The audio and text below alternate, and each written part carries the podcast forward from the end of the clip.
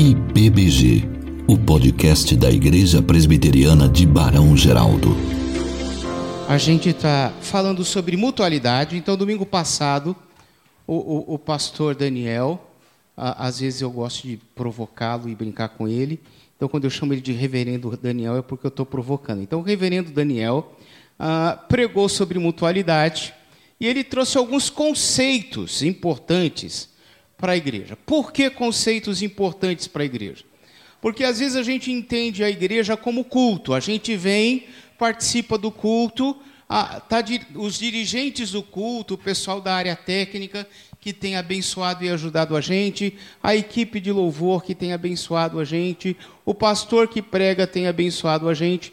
Então todo mundo é, é, é abençoado ao estar no culto e depois vai embora para casa. Algumas pessoas ainda ah, com medo do que tem acontecido ainda no pós-pandemia. Ah, a gente ainda tem, tido muito caso de gente ah, com Covid. Então, ah, só essa semana a gente estava falando, né, chefe? Tinha uns quatro, cinco da igreja que estavam com Covid. Então, ainda a coisa não está resolvida, embora a gente já esteja vacinado, eu espero que todos estejam, e a gente entende que agora ela não tem um impacto negativo tão grande como houve. Mas os nossos hábitos, depois de dois anos de pandemia, mudaram. Ah, a, a, própria questão da máscara, que é uma coisa ah, que vai perdurar por algum tempo, eu acho que é interessante, principalmente aí no período de inverno, onde tantas questões respiratórias, doenças respiratórias são prevenidas através do uso da máscara. Ah, mas outras coisas aconteceram. As escolas têm reclamado no ensino médio e fundamental ah, que as crianças desaprenderam durante dois anos a conviver com os colegas. Eu, eu não tenho essa, essa noção dos meios universitários, mas pelo menos no ensino médio e fundamental, os professores têm tido grandes problemas porque as crianças não sabem mais se relacionar. E isso traz contra a gente a ideia ah, de vida cristã, uns com os outros. O pastor Daniel usou o texto de, de segunda, é, 1 Coríntios 12, que fala que a gente é um corpo. O apóstolo Paulo traz a dinâmica de um corpo. E, e o corpo ah, tem algumas características. Ah, ah, entre eles, a, a, a, interdependência, a gente precisa um do outro, a gente tem que estar coligado, a gente tem que se esforçar para estar juntos. E aí, quando a gente não convive mais dessa forma, nos relacionamentos, e relacionamento, gente, é conversar, é se conhecer, ah, é convidar para estar junto, é fazer visita, é tomar café, ah, é almoçar juntos. Aí a gente começa a conhecer um pouco a vida das pessoas. Eu estava numa reunião familiar ontem à noite, foi aniversário da irmã da Simone, ah, e, e, e, aí estava ah, alguns familiares do esposo da Simone, que é o Rodrigo, que ah, do Rodrigo, ah, cunhado da Simone, meu cunhado e meu amigo. E aí tinha gente da família do Rodrigo, que a gente conhecia à distância, mas a gente não tinha conversado. E aí você começa a conversar, eles começam a falar sobre a vida, das lutas, das conquistas. A gente sai assim sentindo que a gente faz parte da vida das pessoas. Comunhão tem a ver com isso. Não só na funcionalidade do culto, das coisas estarem bem arrumadinhas, acontecendo na hora certa, mas da gente estar tá coligado através de relacionamentos fortes e saudáveis. Só que dentro da comunidade, ah, segundo o Mark Driscoll, o, pastor Daniel citou, existem aqueles que são os observadores que vêm, participam, vão embora, mas não se relacionam. Tem os consumidores que são aqueles que só estão atrás daquilo que a igreja está oferecendo. Se é um bom sermão, então eu assisto. Uh, a, a, internet, então, dá uma facilidade muito maior, né? Você levanta no domingo de manhã e pergunta assim: quem eu quero escutar hoje? e aí você pode clicar no YouTube, você vai ter centenas de pastores pregando e você escolhe o pastor que mais te agrada ou o tema que mais te agrada. E aqueles que estão envolvidos numa linha de relacionamento, de trabalho, de amizade, que de fato é a igreja.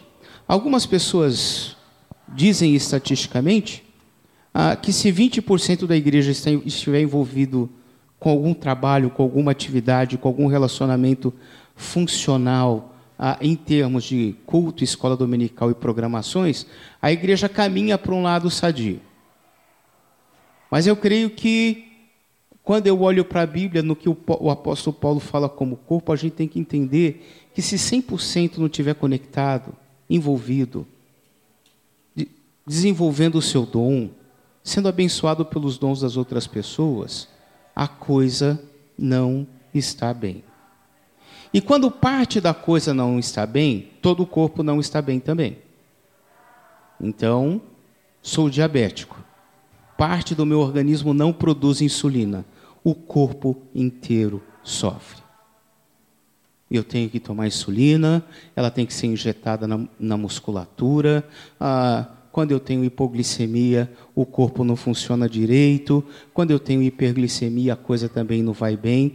Então, um membro do corpo, ou um, um setor do corpo que para de funcionar, o corpo inteiro sofre. O que quer dizer que se Deus me colocou numa comunidade, se eu faço parte dela, eu me torno responsável por toda a comunidade.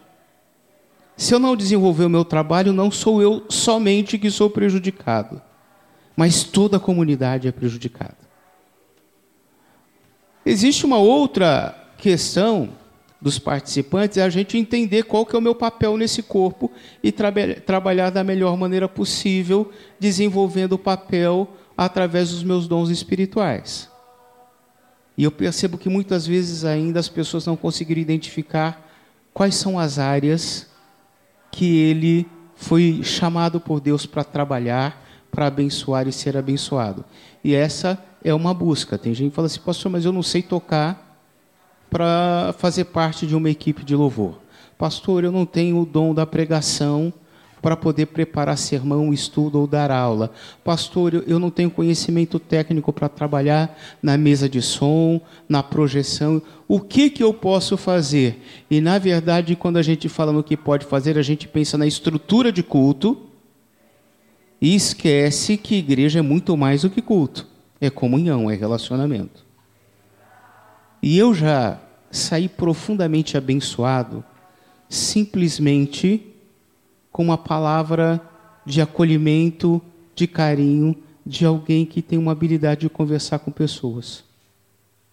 E eu acordei, falei, isso é um dom. Como fez bem a maneira como a pessoa conversou comigo. Como fez bem quando alguém olhou para mim e falou assim, pastor, o senhor não está bem hoje. Né? Eu falei assim, olha, eu não sei o que está acontecendo. Posso orar pelo Senhor? E orou por mim, fora do culto e aquilo modificou a expectativa de vida naquele dia do meu coração.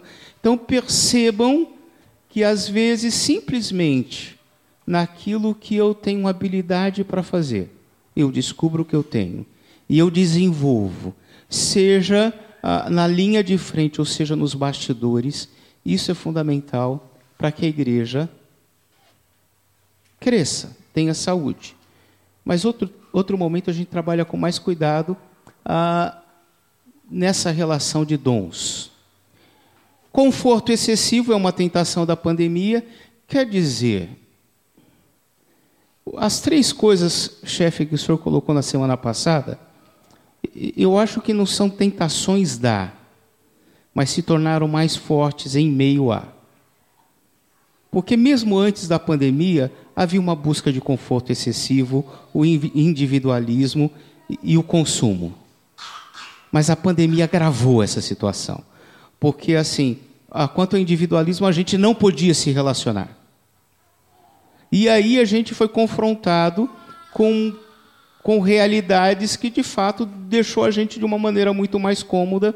E o exemplo que você deu domingo passado foi brilhante de acordar 10 para as 20 para as 9 e assistir o culto ah, com o café da manhã tomado, ou tomando o café da manhã, ah, sem ter que pegar o carro, sair, se está frio, se está calor, está tudo muito tranquilo.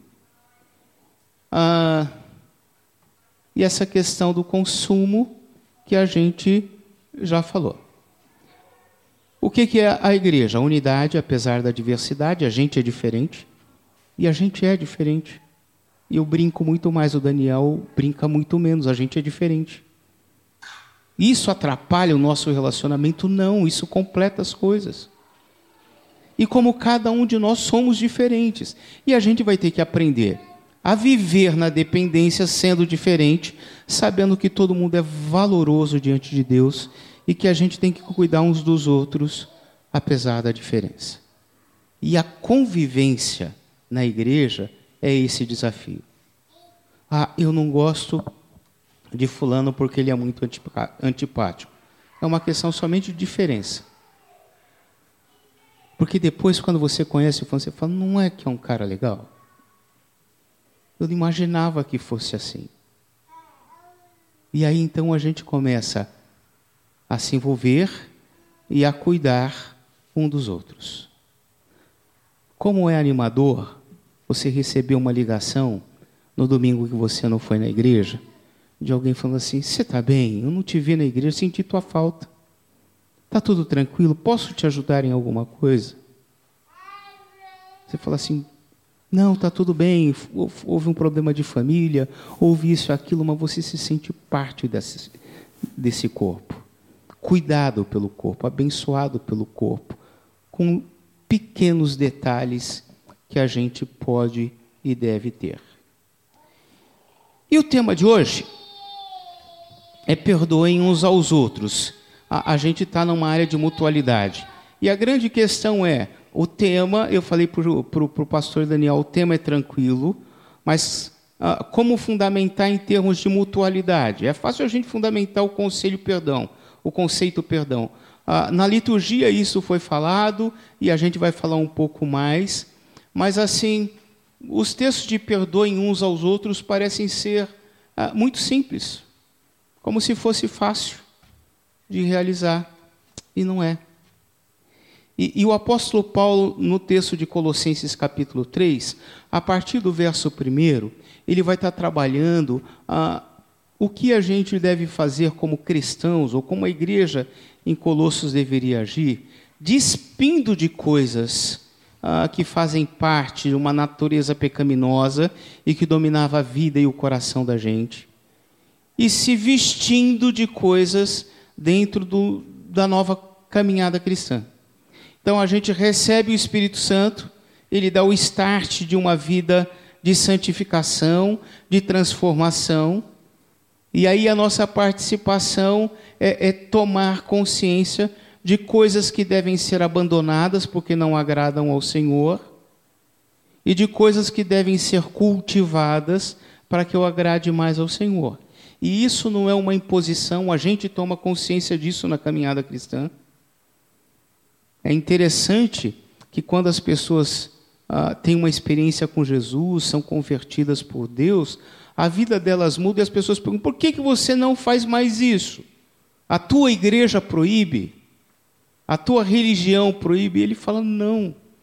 É que agora eu tomei consciência de que algumas coisas eu devo fazer e outras coisas eu não devo fazer mais. Mas por quê? Ah, porque Deus me mostrou que Ele gosta de algumas coisas e não gosta de, outra, de outras. E a gente vai sendo transformado a cada dia. E quando o apóstolo Paulo está terminando a perícope no capítulo 3, o, o período que ele está tratando o mesmo assunto, ele termina dizendo assim: ah, perdoem ah, uns aos outros, suportem-se uns aos outros, perdoem as queixas que tiverem uns contra os outros. Olha só o que o apóstolo Paulo está falando. Se eu tenho uma queixa a fazer da Simone, perdoa. Ah, mas a Simone me fez algo que eu não gostei, perdoa. Ah, o pastor falou algo que eu não gostei, perdoa. É motivo de reclamação? Primeiro, perdoa. E outra, perdoem como o Senhor Jesus perdoou. E aí, a, a gente já leu textos de como Jesus perdoou. Quem estava domingo passado na aula da escola dominical, a gente trabalhou sobre o tema ser, é, perdão do servo e do conservo, o que devia muito, o que devia pouco, ah, o que devia muito foi perdoado e não conseguiu perdoar o que devia pouco, trazendo o conceito claro que se nós fomos perdoados muito pelo nosso Pai, nosso Deus, porque como o Heitor orou, a gente erra por pensamento, ah, por ações, por omissões, ah, e Ele perdoa e ele nos tirou da vida, da morte, do pecado e nos trouxe para a vida eterna através de Jesus. Então, como extensão do que Jesus fez e como ele fez, eu devo perdoar. Então aí se torna um desafio. E aí ele termina a perícope, e talvez essa seja a luta também. Ah, revistam-se do amor que é o o elo perfeito. a vida comunitária é uma vida de amor. É uma vida de relacionamento, cuidado e amor.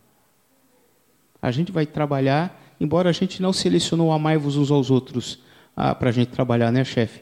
Ah, mas ah, parece que ele é o fator que faz a gente se sentir corpo, ser cuidado e conseguir perdoar. Porque existem algumas questões, a gente se sente muito mais ofendido por quem a gente mais ama. Ah, se alguém que não me conhece faz alguma coisa que eu não gosto, eu não ligo. Mas se alguém que me conhece sabe que eu não gosto e faz, isso tem uma dimensão maior. O relacionamento de amor é maior.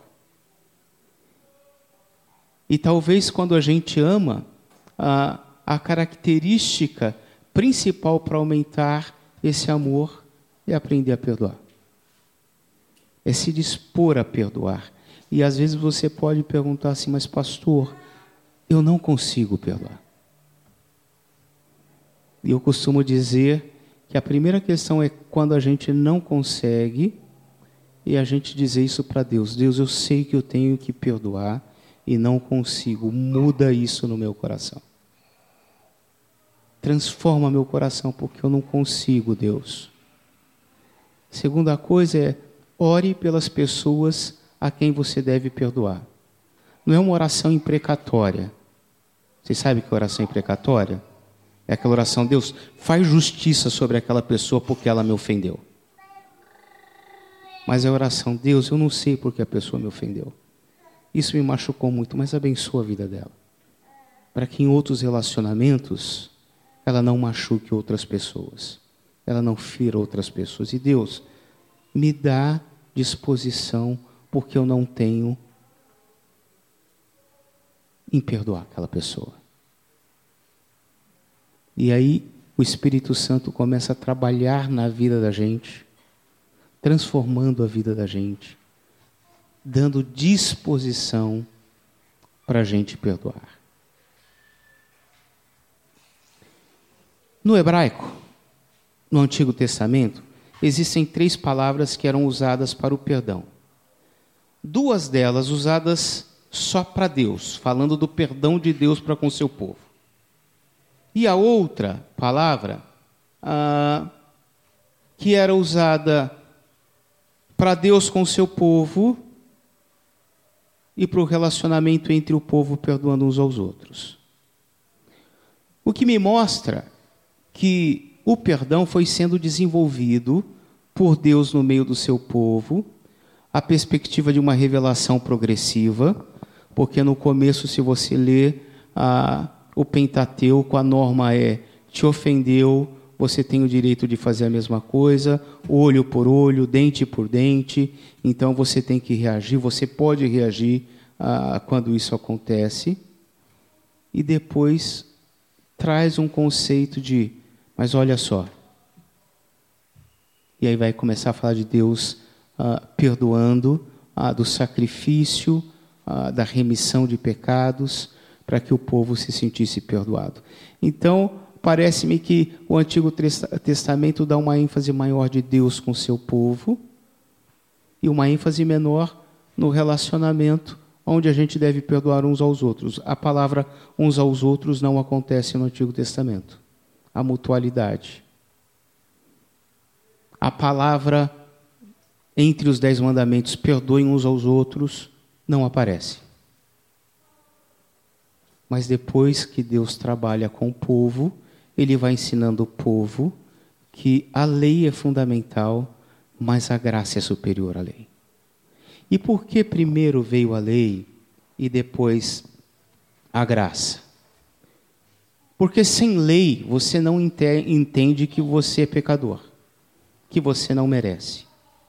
Se você ensinar para os seus filhos que eles podem fazer o que quiserem em casa, que eles não devem ah, jogar roupa suja no local de roupa suja, que eles não devem lavar a mão ah, antes da refeição, que eles não devem ah, ir com o celular para a mesa, se você começar a ensinar, a, a mostrar para eles que não tem lei, eles não conseguem diagnosticar o que é certo e errado. E se não houver o que é certo e o que é errado, ah, a graça não faz sentido. Para que graça onde não tem culpa? Para que graça onde não tem responsabilidade? E por isso, necessariamente, a gente, quando educa crianças, a gente demonstra a lei e demonstra a graça. Foi domingo passado que o, o, filho do David, ele é um, baratinho. E ele está muito falador e tal. E eu lembro que eu estava saindo ah, no portão e ele estava bravo. Acho que ele estava querendo o pai. Eu não lembro porque ele estava bravo. E aí a mãe falou assim: tá vendo o pastor dando birra? E eu brinquei com ele, conversei com ele. Eu falei, amigão, vem cá. E fui em direção ao meu carro, peguei um chocolate que eu tinha e dei para ele. E aí ele aprendeu meu nome rapidamente. Pastor Jonatas. Ah, a Simone falou assim: o menino da birra e você da chocolate. Ah, eu falei assim: Simone, ah, já tinha acabado o setor birra. Mas é interessante que isso é graça. A gente não merece, mas a gente recebe. Agora, quem traz o conceito de que a gente não merece? A lei, o pecado. Ah, se torna consciente através da lei e depois a graça. A Bíblia é o único livro religioso que apresenta um Deus que perdoa. Os outros livros teológicos que não fala do Yahvé Criador, fala de um Deus vingativo, fala que você tem que apaziguar a, a, Deus com oferendas, com ofertas, mas a Bíblia é o único livro que fala de um Deus que perdoa. E mesmo quando a gente está no Antigo Testamento, a gente vê expressões claras de um Deus perdoador. Sou eu, eu mesmo aquele que apaga as suas transgressões por amor de mim e que não se lembra mais dos seus pecados. Deus diz assim: Eu apago. E essa é uma característica só de Deus. Porque muitas pessoas falam assim, pastor, eu não consegui perdoar porque eu não esqueci. Eu falei, amigão, você não vai esquecer. O único que faz isso é Deus. Ele apaga. Então, se um dia você comete um pecado, que é uma luta pessoal, que você tem brigado em termos de santificação, e você pede perdão, Deus, pequei, me perdoa, e no outro dia ah, você comete o mesmo pecado e fala assim: Deus, me perdoa porque eu pequei de novo. E Deus fala assim: de novo por quê?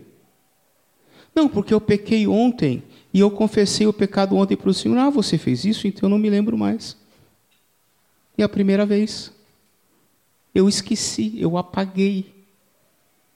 O relacionamento de perdão de Deus com o seu povo é, é, é, é um relacionamento onde ele apaga os pecados confessados diante dele. Ponto. No relacionamento entre nós, isso não acontece. Você não esquece. Mas você tem que tomar cuidado do que essa lembrança pode trazer ao seu coração. A gente vai falar sobre isso um pouquinho mais na frente.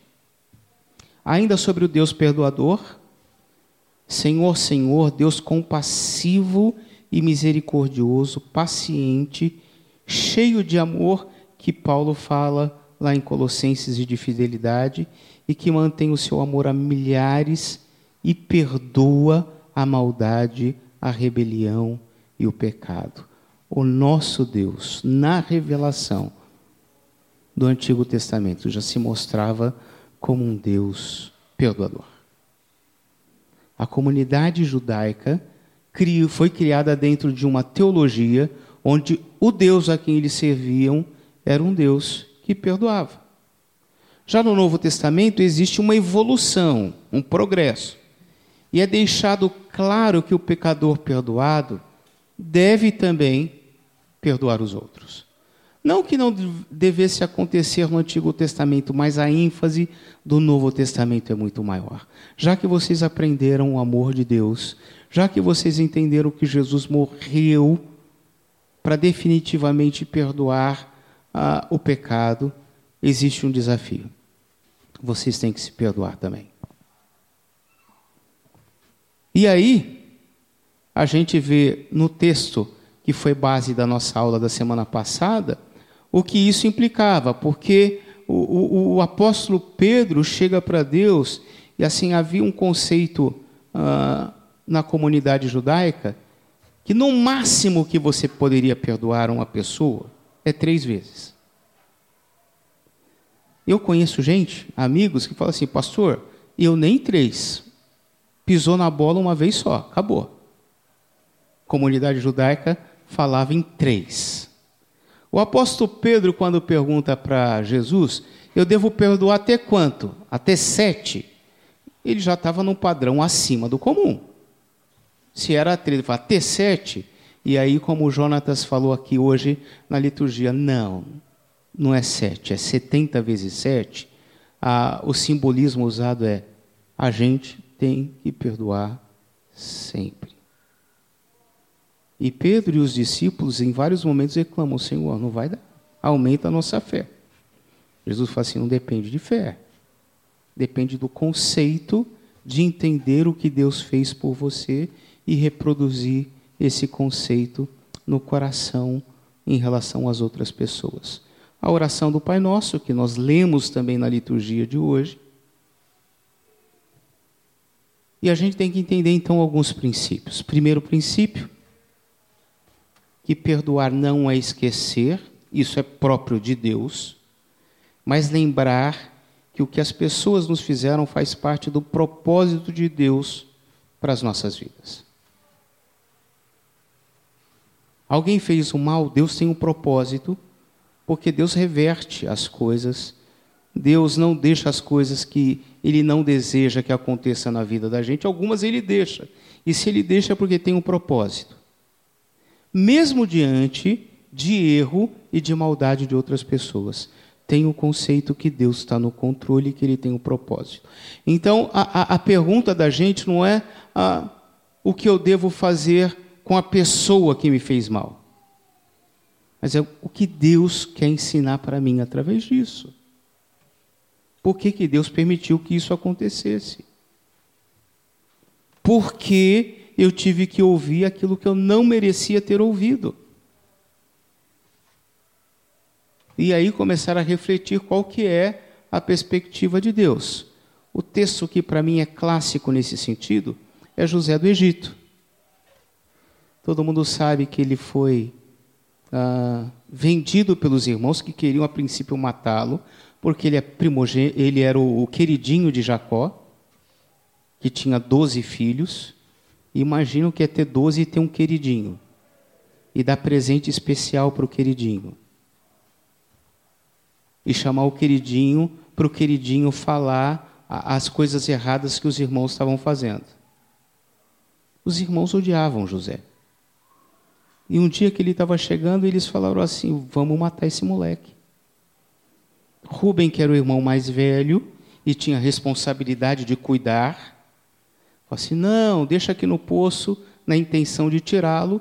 E Rubem se afasta, e aí chega a gente comprando escravo, ele é vendido como escravo, ele é injustiçado na casa de Potifar, ele vai para a prisão, ele interpreta sonhos e acontece, ele fala assim: não esqueçam de mim e esquecem. Assim, uma vida que você falasse assim, uh, poderia pensar assim: o que, que ele fez para merecer tanto mal? Mas aí, na hora certa, Deus coloca ele como o homem maior depois de Faraó no Egito, que era a maior nação daquela época, ele se torna um grande administrador de todo o reino. Ele faz ah, o Egito crescer de maneira extraordinária, porque houve fome e ele foi o, homem que administrou. E chegam os irmãos que já não se não conheceram ah, para comprar comida. E com o tempo ele se revela. Ah, Jacó morre. Quando Jacó morre, os irmãos falaram assim: agora ele vai se vingar da gente. Porque a atitude não perdoada gera vingança. Eu vou descontar, eu vou pagar na mesma moeda que a pessoa me fez. E os irmãos falaram assim: é assim que José vai fazer com a gente. E a palavra de, de José: vocês planejaram o mal contra mim, mas Deus o tornou em bem, para que hoje fosse preservada a vida de muitos. Por isso não tenham medo. Eu sustentarei vocês e seus filhos. E assim tranquilizou e lhes falou amavelmente. Quando José entendeu que os irmãos só foram usados para o propósito de Deus ser feito na vida dele, apesar deles terem sido mal, maus, ele consegue desvincular a vingança o ódio dos irmãos e ele se concentra no que Deus fez. Assim, ó, vocês fizeram mal, é verdade. Mas Deus transformou o mal em segundo conceito de perdão. Te fizeram mal? Acredite que Deus pode tornar o mal em bem. O mal que as pessoas fazem não é definitivo. É o Senhor que transforma definitivamente a história e a vida da gente. E segundo e terceiro, abençoe a vida das pessoas que te fazem ou te fizeram mal. Dentro do amor, e o conceito de amor judaico, amor não é sentimento, é prática. Então, mesmo que você não tenha sentimento de amor, pratique o bem para a pessoa que te fez o mal. Isso é rico quando acontece, gente. Eu já vi irmãos que não se falavam há 30 anos e era uma briga tremenda, ah, já adultos, já maturos, pelo menos deveriam ser maturos. Ah, e um desses irmãos passou por um momento difícil, por uma necessidade muito grande, desemprego, foi morar na casa de um irmão que estava viajando e a casa estava sozinha e queimou a geladeira. E esse irmão que não gostava dele, e eu o discipulava e falava sobre a necessidade de perdoar, e falei que perdoar não era sentimento, mas era atitude. Esse irmão comprou uma geladeira usada, reformou toda a geladeira, colocou no carro dele, levou na casa do irmão, tocou a campainha. Quando o irmão saiu, ele entrou no carro e foi embora. Eu falei, rapaz, por que você não conversou? Você não abraçou e resolveu? Falei, pastor, amor é atitude, não é sentimento. Foi o senhor que me ensinou isso. Eu falei, já é um bom começo. Mas faça isso, abençoe. Abençoe com sinceridade, com desejo mesmo de abençoar.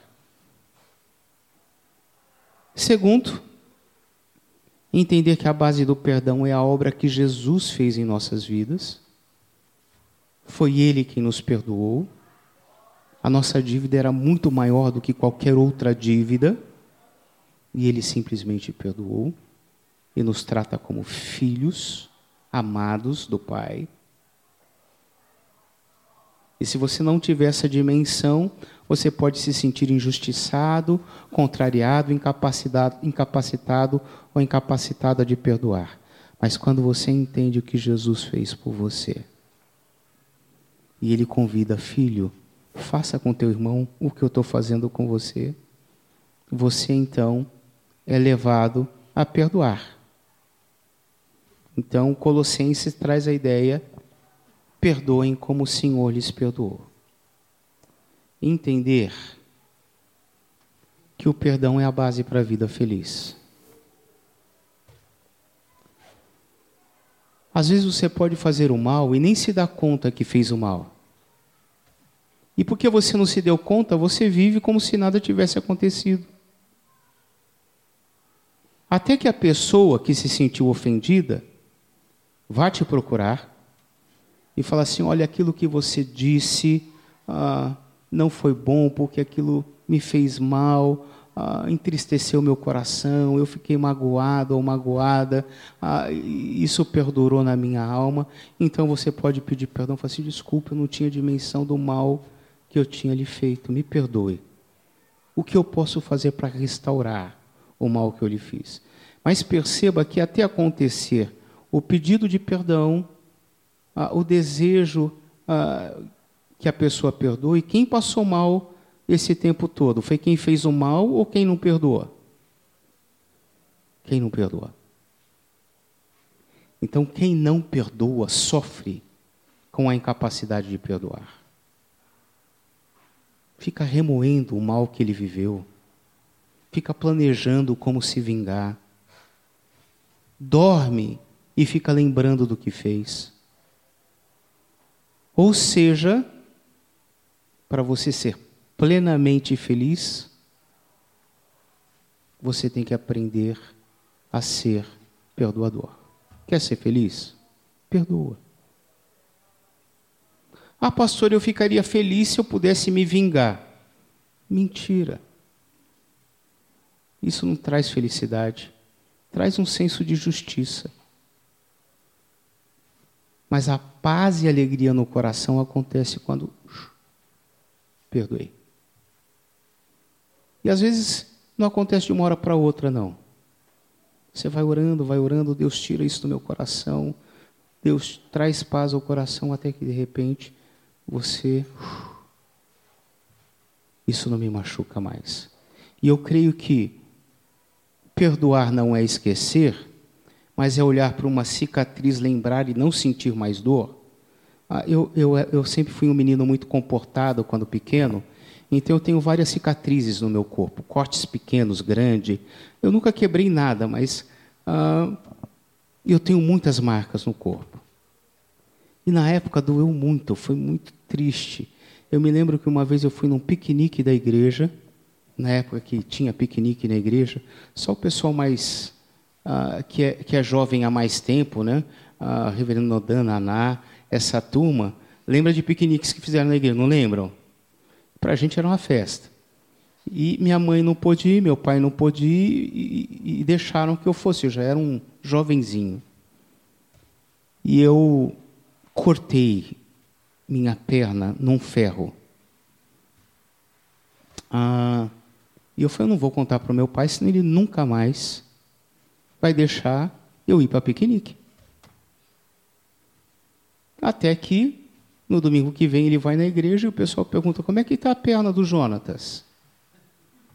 Ele falou, deve estar tá bem, no lugar de sempre, não estou sabendo de nada.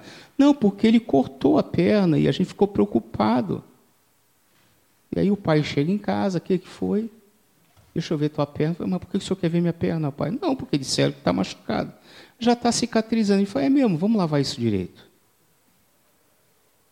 E naquela época da gente, tinha um tal de metiolate que ardia toda a vida.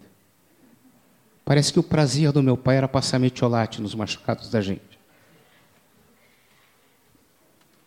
Foi curado. Hoje eu olho para aquela cicatriz e consigo rir de pensar como fui bobo, poderia ter sido cuidado antes. Poxa, poderia ter ficado uma marca menor. Mas eu posso apertar não dói. Eu lembro o quanto doeu, mas hoje não traz nenhuma dor. Perdoar é isso. Você não esquece o que te fizeram, o que aconteceu, mas você pode lembrar disso sem trazer dor. Isso é perdão.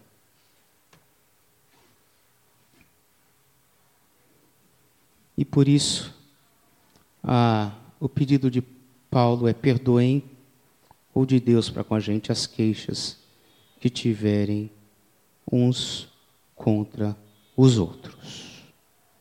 Aplicando o texto, e aí eu fiz algo diferente, ah, não saiu, que assim a pergunta, calma aí. Existe alguém na minha vida, alguma pessoa, algo do passado que eu preciso perdoar? Que eu tenho consciência que eu não perdoei? Segundo, eu tenho orado para que Deus dê perdão ao meu coração, para que eu possa de fato perdoar essa pessoa ou essas pessoas. Diante do desafio bíblico de perdão, o que mobiliza a tua alma a continuar alimentando esse rancor e não disponibilizando perdão? Vamos baixar nossa cabeça. Eu gostaria que você perguntasse para Deus se é que você não sabe, se existe alguém que você tem que perdoar. Uma palavra maldita, uma discussão que gerou dor no coração, uma questão familiar, algo que fizeram para os seus filhos e você trouxe um sentimento negativo ao coração. E talvez nessa manhã a oração é: Deus, eu não consigo perdoar. Faz algo de novo no meu coração. Dá-me capacidade de perdoar. Talvez nesse momento de você orar abençoando essa pessoa, dizendo: Deus, eu não sei, eu não sei por que aconteceu dessa forma, mas derrama graça sobre a vida da pessoa que me ofendeu. IBBG, o podcast da Igreja Presbiteriana de Barão Geraldo.